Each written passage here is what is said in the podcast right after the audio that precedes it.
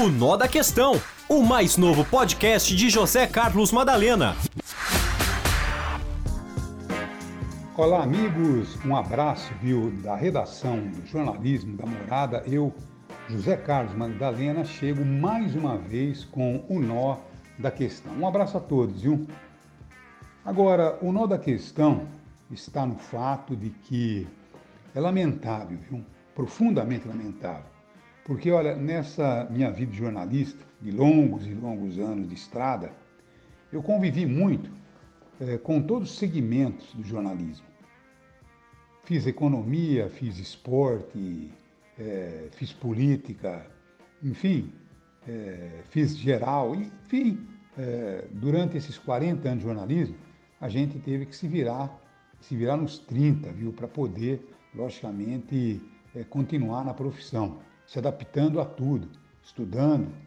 Para fazer economia, tinha que, logicamente, ter aí condições de é, poder é, conhecer os aspectos econômicos, porque não era fácil fazer uma entrevista com o Roberto Campos, pai do atual é, presidente do Banco Central, com o Delfim Neto, quer dizer, um pessoal muito conhecedor da economia, né?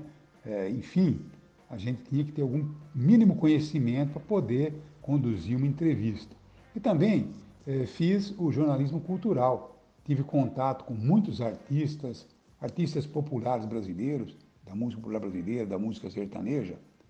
E nesse meio encontrei muita gente educada, muita gente fina, muita gente inteligente. E também encontrei uns brucutus no meio do caminho, viu? E foi exatamente que nós vimos é, nessa semana, quando o cantor Bruno, da dupla Bruno e Marrone, acabou praticando uma transfobia contra a jornalista Lisa Gomes da TV Fama.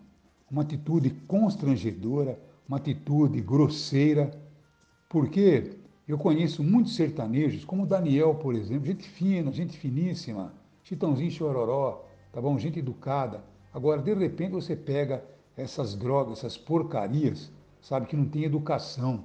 Pessoas que fazem um pouquinho de sucesso já sobe a cabeça achando-se gostoso demais, sabe?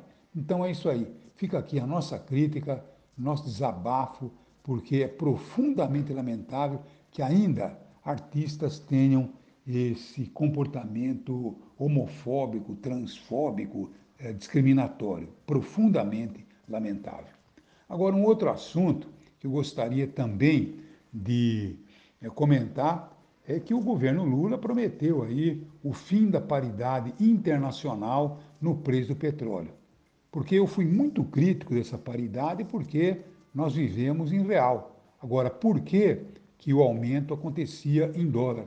Qualquer ventozinho que soprava lá, nós tínhamos aqui que sofrer aí aumentos abusivos no preço do petróleo.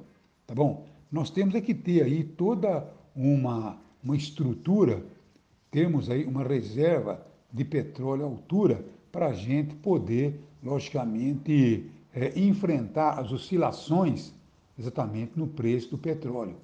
Temos que ter é, um ponto regulador e é isso que eh, o atual presidente da Petrobras está, logicamente, procurando.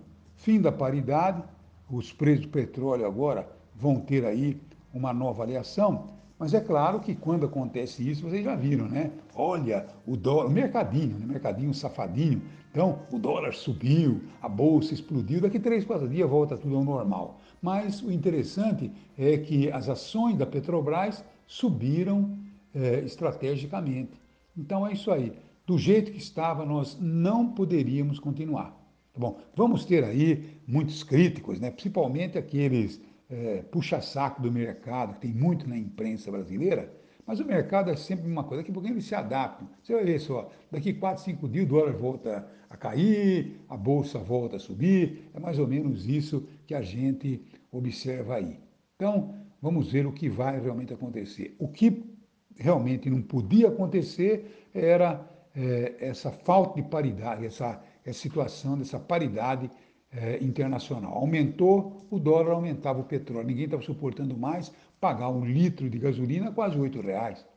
O diesel, a altura que nós estamos pagando. Então nós temos que ter aí o nosso preço, o nosso equilíbrio, o nosso controle. Tá bom? Então é isso aí. É o nó da questão e até amanhã, se Deus quiser. Um abraço a todos. Um abraço. O Nó da Questão, o mais novo podcast de José Carlos Madalena.